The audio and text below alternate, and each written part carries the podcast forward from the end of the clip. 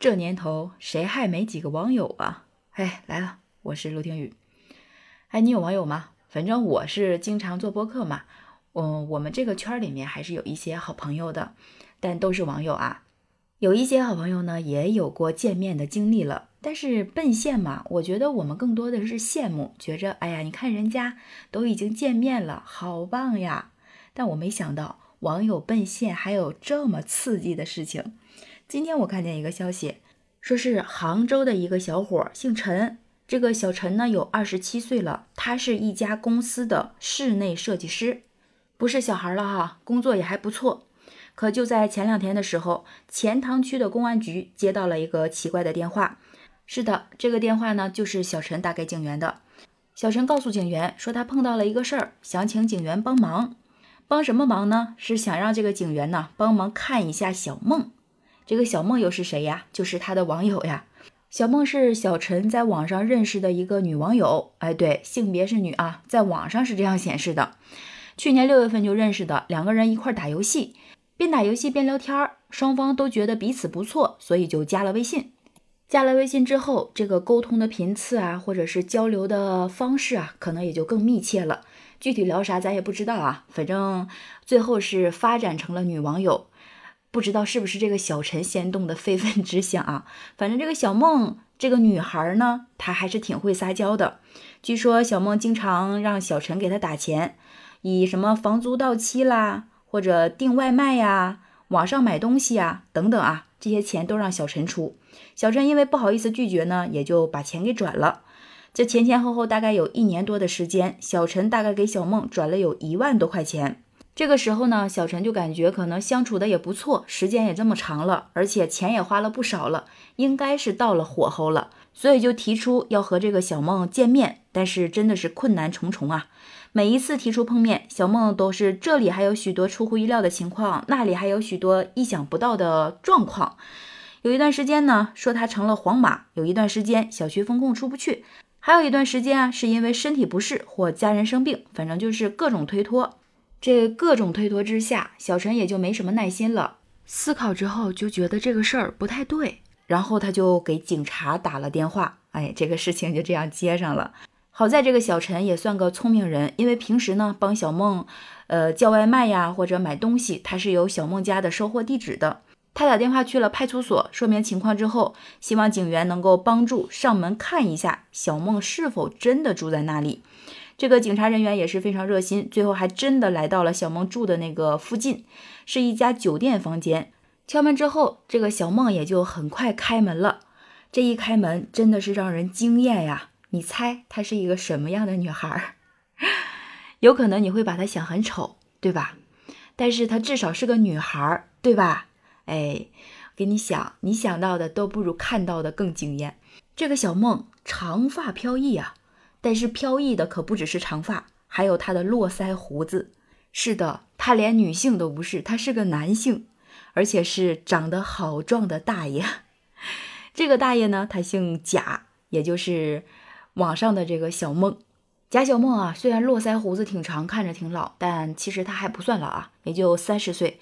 根据他自己介绍呢，他是来自浙江天台的，四年之前赶到杭州来生活。他担心现实生活中跟人打交道，因此并没有找到比较合适的工作。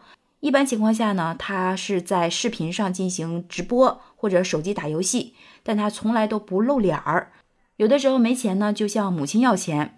他是来自一个离异的家庭，可能就是因为这个家庭的原因吧。这个妈妈总觉得自己欠孩子的，所以就不断的去满足他的各种需求。目前他的状况也是因为经济问题吧，迫不得已住在一家小旅馆里面。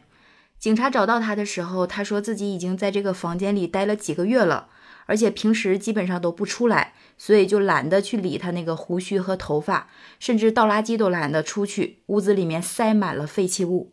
他自己也说了，骗小陈主要还是因为没有钱，也介绍了自己在网上的笔名确实是小梦，经常装作单身的女孩去跟别人谈对象。哎，那你可能就好奇了，你跟别人谈对象，别人也不傻呀，难道别人不会跟你要照片吗？哎，他说呢，这个照片就是从网上找的美女图片进行去遮掩。还有声音呢？声音怎么办呢？这个当时也做了一个测试啊。他的声音呢确实是低声细语的，而且还让他尝试着像女生一样去耍脾气。这些声音还真的是和微信里面交友的时候是一样的，所以像小陈这样的男孩们也就没有发现。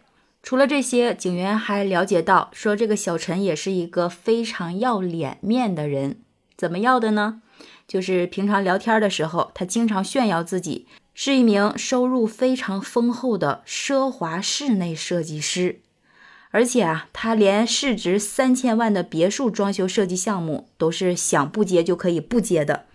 所以，当这个贾小梦提出借钱的时候，这个小陈肯定不好意思不给呀，因为他跟人家也撒谎了，对吧？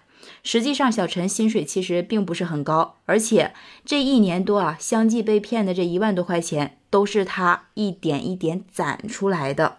所以啊，老话是怎么说来着？苍蝇不叮无缝的蛋，是吧？这个事儿一个巴掌拍不响啊，一个愿打一个愿挨嘛。谁都不是真实的自己，因为本身网络上的世界就会存在一定的虚拟性。但是大部分人其实在这个虚拟的世界里面，可能更多的只是想保护自己，或者是只做适当的伪装。呃，可能是因为工作需要，或者是。习惯性的戴上这样的面具吧，毕竟成年人的世界还是有一些复杂的。那如果是达到小梦这一种的话，其实是已经构成诈骗了。因为按照刑法和有关司法解释的规定，诈骗罪的构成要件是行为人采取虚构事实或者隐瞒真相的方式，使对方陷入认识错误，并基于认识错误自愿处分财物，行为人获得财物，从而导致被害人。遭受财物损失，而且诈骗三千以上的财物属于数额较大的情形，依法判处三年以下有期徒刑、拘役或者管制，并处或者单处罚金。目前，这个贾小梦同志已经被警察带走了。唉，所以说呀，世界上最远的距离不是我喜欢你，你却不稀罕我，而是我们互相爱恋，却不知你是男是女，对吗？而我真的希望，无论是在网络的世界，还是在现实的世界，我们都要做最真实的自己。我相信，真心总能遇到真心的，比如真实的我和正在听我播客的你。好了，就聊到这儿，对此你怎么看呢？把你的想法写在评论区吧。喜欢我的节目就订阅陆听，给陆听个好评。我是陆听雨，拜拜。